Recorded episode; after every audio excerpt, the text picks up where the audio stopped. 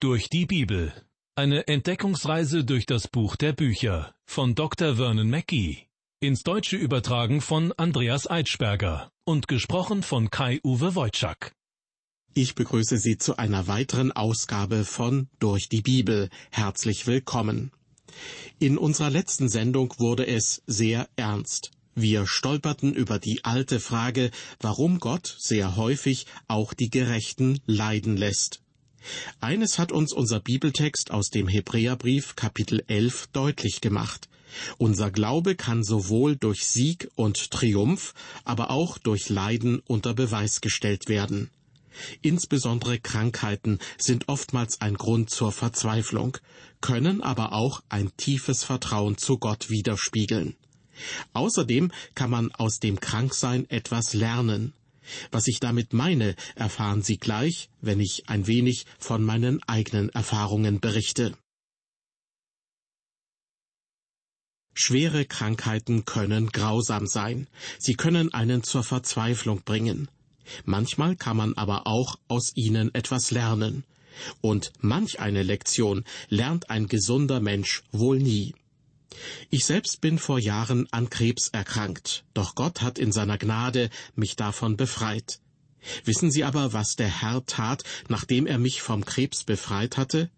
Er gab mir Gallensteine. Die Ärzte brauchten einige Zeit mit der Diagnose, und ich musste währenddessen ganz schön leiden. Ich glaube, dass der Herr mir sagen wollte, ich werde dir einen Pfahl ins Fleisch geben, wie damals dem Apostel Paulus, damit du endlich mal ruhig bist. Du rühmst dich zu sehr darüber, was ich für dich getan habe. Du solltest bedenken, dass ich nicht immer und nicht jeden heile. Diejenigen, die wirklich leiden, sind die größten Heiligen. Es sind diese, die wissen, was wahrer Glaube ist. Du hast doch keine Ahnung, was es bedeutet, mir selbst unter solchen Umständen zu vertrauen. Also legte der Herr mich flach. Ich habe noch nie solche Schmerzen gehabt, wie es damals der Fall war. Anschließend ließ der Herr mich mit einer Hepatitis kämpfen. Ich dachte schon fast, er hätte sich gegen mich gewandt. Also ging ich zu ihm hin im Gebet und redete mit ihm.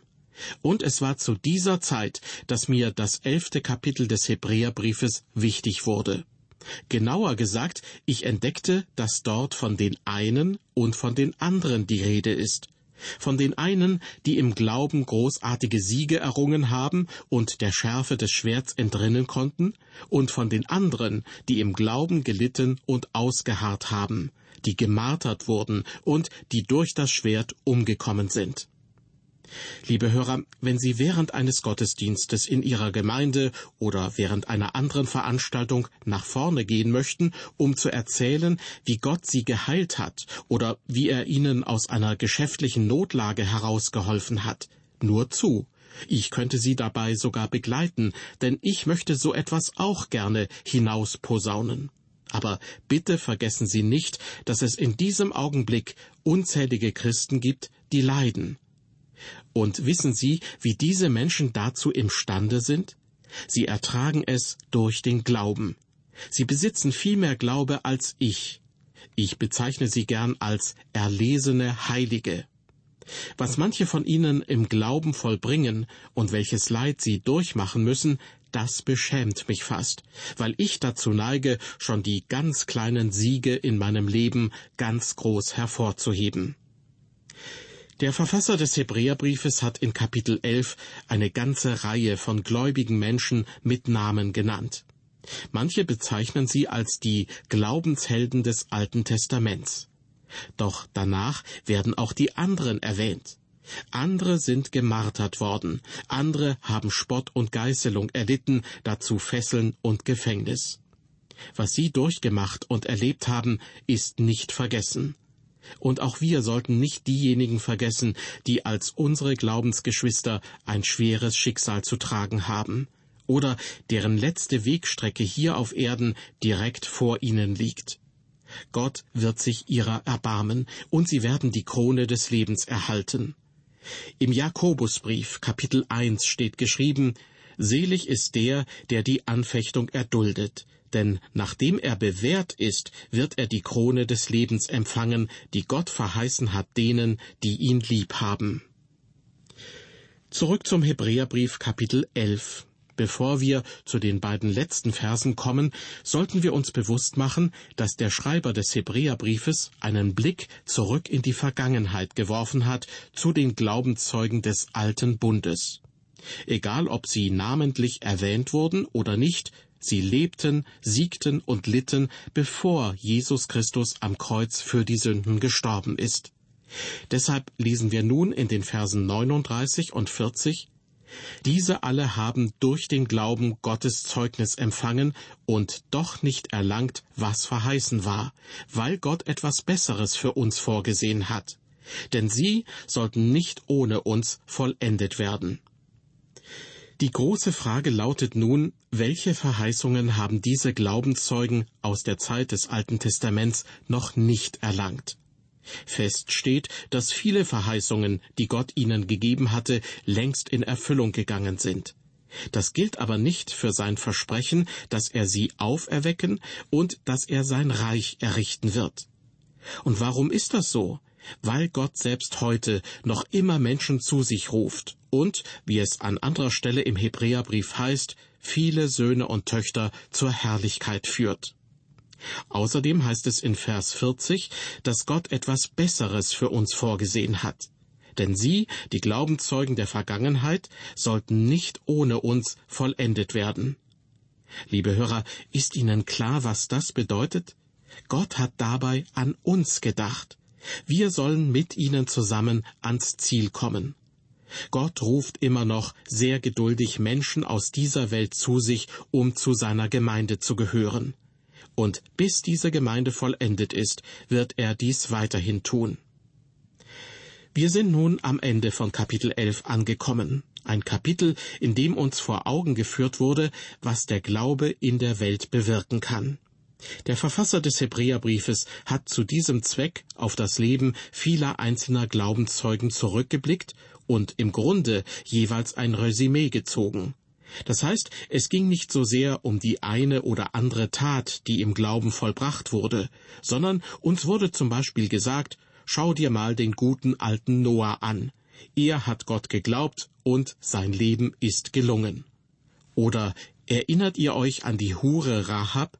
Sie war gewiss keine ehrenwerte Frau, aber im entscheidenden Augenblick ließ sie ihre heidnischen Überzeugungen hinter sich und vertraute dem Gott Israels.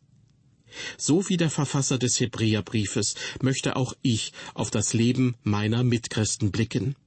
Wissen Sie, wenn jemand im Gottesdienst davon Zeugnis gibt, wie er oder sie vor einer Woche, einem Monat oder einem Vierteljahr zum Glauben gekommen ist, dann freue ich mich selbstverständlich darüber, und zwar von ganzem Herzen. Nüchtern betrachtet handelt es sich im Grunde aber nur um eine Information darüber, dass die betreffende Person künftig ihren Weg mit Gott gehen möchte. Unter dem Begriff Zeugnis geben verstehe ich eigentlich etwas anderes. So habe ich zum Beispiel vor kurzem einen Brief erhalten, in dem mir mitgeteilt wurde, dass ein Mann, der früher zu meiner Gemeinde gehörte, verstorben sei. Er hatte den Herrn Jesus vor Jahrzehnten als seinen Erlöser angenommen. Und bei seiner Beerdigung, so war in dem Brief zu lesen, wurde ein wunderbares Zeugnis abgegeben, was für ein großartiger Mann des Glaubens er gewesen ist.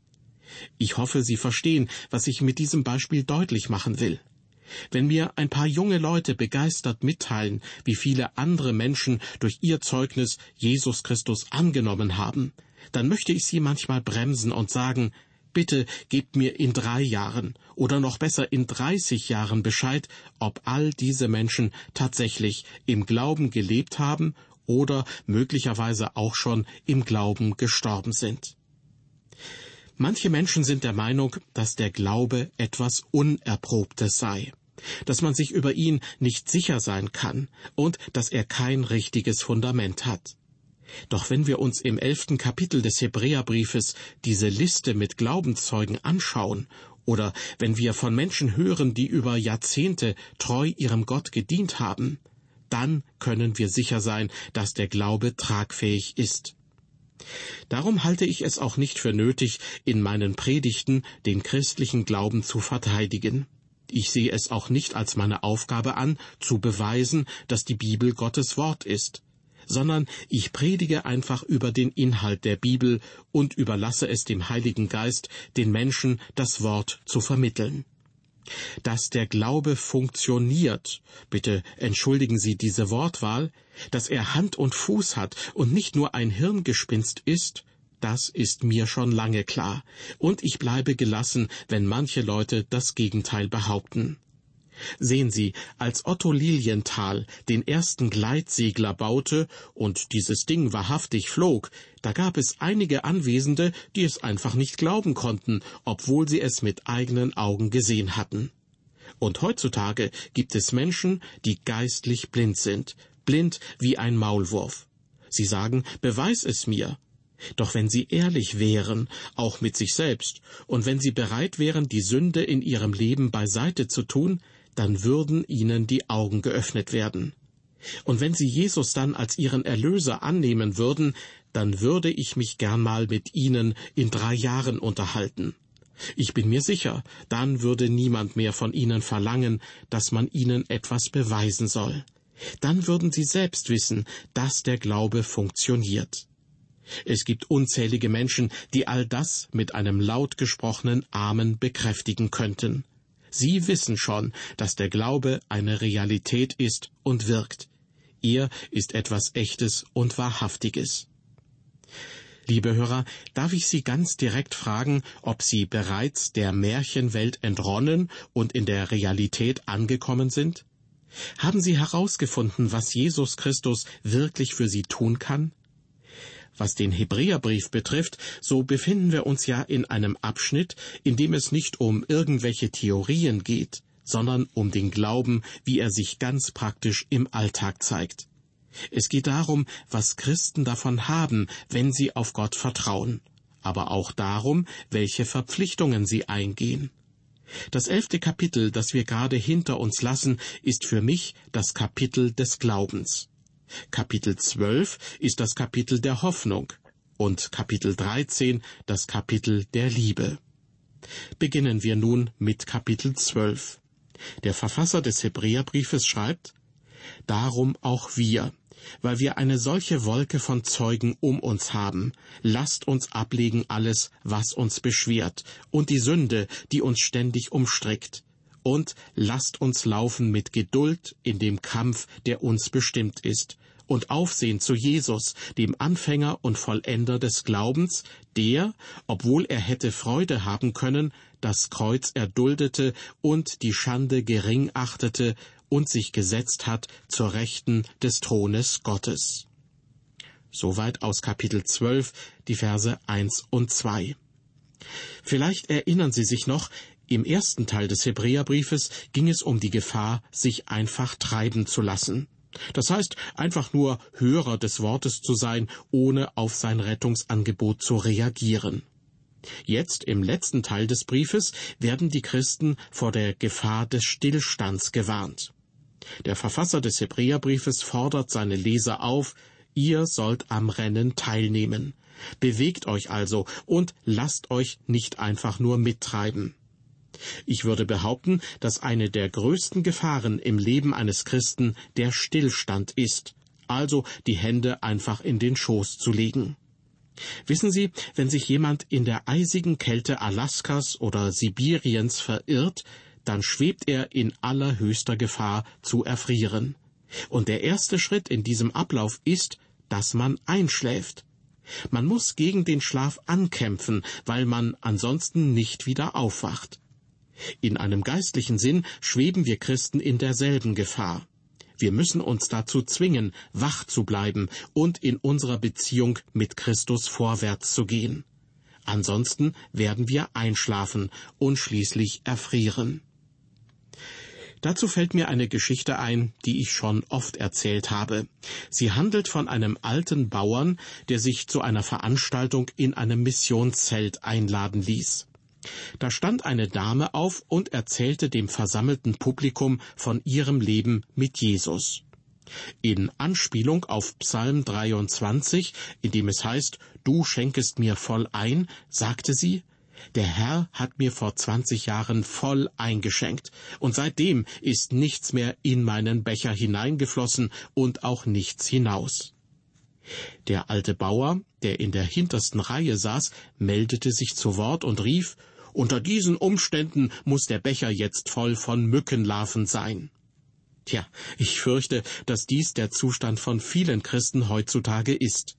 Sie können mit Fug und Recht davon erzählen, dass der Herr ihren Becher gefüllt hat. Er fließt aber nicht über. Bei diesen Christen ist alles so geblieben, wie es war.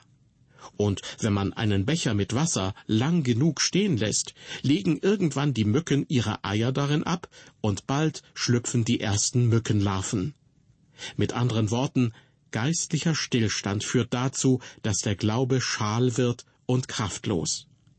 Darum, so lesen wir in unserem Bibeltext, lasst uns ablegen alles, was uns beschwert. Lasst uns laufen mit Geduld und lasst uns aufsehen zu Jesus. Glauben heißt, in Bewegung zu bleiben. Glauben heißt, im Glauben zu leben. Das zwölfte Kapitel des Hebräerbriefes beginnt mit dem Wörtchen darum. Es verbindet dieses Kapitel mit dem vorherigen. Im Kapitel davor wurden viele Glaubenszeugen des alten Bundes aufgelistet. Und nun heißt es am Beginn von Kapitel 12, Darum auch wir, weil wir eine solche Wolke von Zeugen um uns haben.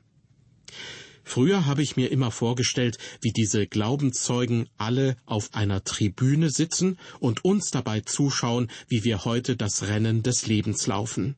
Allerdings kann ich mir kaum etwas Langweiligeres vorstellen, als uns zu beobachten, wie wir uns hier unten auf der Erde abmühen. Inzwischen bin ich davon überzeugt, dass diese Wolke von Zeugen, die in Vers 1 erwähnt wird, keineswegs damit beschäftigt ist, uns zu beobachten. Deshalb passt die folgende Geschichte auch nicht so recht zu unserem Bibeltext. Aber weil sie etwas anderes sehr schön veranschaulicht, möchte ich sie trotzdem kurz wiedergeben. Sie handelt von einem Sportlehrer, der in den USA die Footballmannschaft an einem College trainierte. Ganz besonders kümmerte sich dieser Sportlehrer um einen jungen Mann, der sich durch zweierlei auszeichnete. Erstens war er dafür bekannt, dass er nie das Training verpasste. Er war immer der Erste, der auf dem Rasen war, und der Letzte, der ihn wieder verließ. Doch trotz seines Eifers kam er nie richtig zum Einsatz. Er gehörte zu den Ersatzspielern, denn er war einfach nicht gut genug. Zweitens war der junge Mann dafür bekannt, dass sein Vater ihn oft am College besuchte, obwohl er dafür eine weite Anreise mit dem Zug in Kauf nehmen musste. Man konnte die beiden oft dabei beobachten, wie sie Arm in Arm in ein Gespräch vertieft umhergingen. Jeder bemerkte das, und viele waren der Meinung, dass diese enge Verbundenheit zwischen Vater und Sohn einfach wunderbar sei. Eines Tages bekam die Schulleitung ein Telegramm zugestellt. Der Vater des Jungen war verstorben. Der Sportlehrer wurde gebeten, dem Jungen diese traurige Nachricht zu überbringen. Der war natürlich zutiefst erschüttert und fuhr noch am selben Tag nach Hause, um an der Beerdigung teilnehmen zu können. Doch schon beim nächsten Spiel war er wieder anwesend. Er saß wie üblich auf der Reservebank. Diesmal aber fasste er sich ein Herz und sagte zu seinem Sportlehrer In absehbarer Zeit werde ich meinen College-Abschluss machen und dann wahrscheinlich mit dem Football aufhören. Wissen Sie, ich habe noch nie so richtig in einem Spiel wirklich mitgespielt. Deshalb wollte ich fragen, ob ich vielleicht heute einmal, wenn auch nur für ein paar Minuten, mitspielen dürfte. Der Sportlehrer ließ ihn also mitspielen, aus lauter Mitleid, weil sein Vater gerade erst verstorben war. Zu seiner Verwunderung entpuppte sich der Bursche als ein wahres Naturtalent. Der Sportlehrer hatte noch nie jemanden besser spielen gesehen. Deshalb ließ er ihn bis zum Schluss des Spiels auf dem Spielfeld. Nach dem Abpfiff rief der Lehrer den Jungen zu sich und sagte, Bisher warst du der schlechteste Spieler, der mir je über den Weg gelaufen ist. Wie kommt es, dass du heute zu den Allerbesten gehörst? Der Junge antwortete, Wissen Sie, mein Vater war blind. Er hat nie sehen können, wie ich spiele. Aber jetzt ist er im Himmel, und ich bin mir sicher, dass er bei diesem Spiel zugeschaut hat. Und deshalb habe ich mich so ins Zeug gelegt. Tja, eine humorvolle, aber irgendwie auch tieftraurige Geschichte. Der Gedanke, dass sein Vater ihm vom Himmel aus nun endlich zusehen konnte, und die Hoffnung, dass er auf seinen Sohn stolz sein würde, ließ diesen Jungen Höchstleistungen erbringen. Kommen wir nun zurück zum Hebräerbrief Kapitel 12 und zu der Wolke von Zeugen, die uns umgibt. Wenn das tatsächlich bedeuten würde, dass die alttestamentlichen Heiligen, die längst entschlafen sind, nun auf einer Tribüne sitzen und uns beim Rennen zuschauen, dann wäre diese Geschichte eine gute Illustration. Diese Deutung passt allerdings überhaupt nicht, wie ich meine. Denn die Zeugen sitzen nicht auf einer Tribüne, sondern die Zeugen sind diejenigen, die das Rennen hier unten schon gelaufen sind. Sie sind es, die unten auf der Laufbahn waren, während wir, bildlich gesprochen, auf der Tribüne saßen und mit angesehen haben, wie sie das Rennen des Lebens liefen, so wie es in Kapitel 11 geschildert wurde. Und sie liefen es im Glauben. Aus weltlicher Sicht betrachtet hätten manche es verdient gehabt, als Sportler des Jahres ausgezeichnet zu werden. Andere hätte man sicher als absolute Versager beschimpft aber sie alle liefen das Rennen im Glauben. Selbst diejenigen, die gedemütigt und durch das Schwert getötet wurden, gehören zu den Siegern. Sie alle sind Zeugen des Glaubens für uns. Wir haben sie, bildlich gesprochen, beobachtet, als wir das elfte Kapitel des Hebräerbriefes gelesen haben. Und im Alten Testament gibt es noch mehr von diesen Zeugen. Der Verfasser des Hebräerbriefes hat ja sogar erwähnt, dass es so viele gibt, dass ihm die Zeit nicht ausreicht, um von ihnen zu berichten. Sie alle sind ein Zeugnis für uns und ermutigen uns, im Glauben zu leben und stets in Bewegung zu bleiben. Im Grunde genommen wird das Leben eines Christen hier im Hebräerbrief mit einem griechischen Rennen verglichen. Christus ist der Weg zu Gott, und unterwegs sollen sich die Christen ins Zeug legen und wie Athleten in einem Wettrennen ihr Bestes geben. Ich lese noch einmal Vers 1 aus unserem Bibeltext. Darum auch wir, weil wir eine solche Wolke von Zeugen um uns haben, lasst uns ablegen alles, was uns beschwert, und die Sünde, die uns ständig umstrickt, und lasst uns laufen mit Geduld in dem Kampf, der uns bestimmt ist. Hier haben wir übrigens mal wieder einen Satz mit der Aufforderung Lasst uns. Dies sollte man aber nicht als Warnsignal verstehen, sondern als Herausforderung.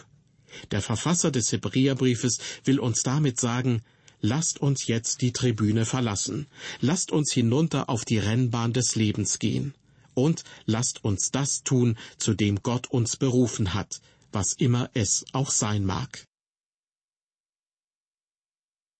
Die beiden ersten Verse aus Kapitel 12 des Hebräerbriefes haben es in sich.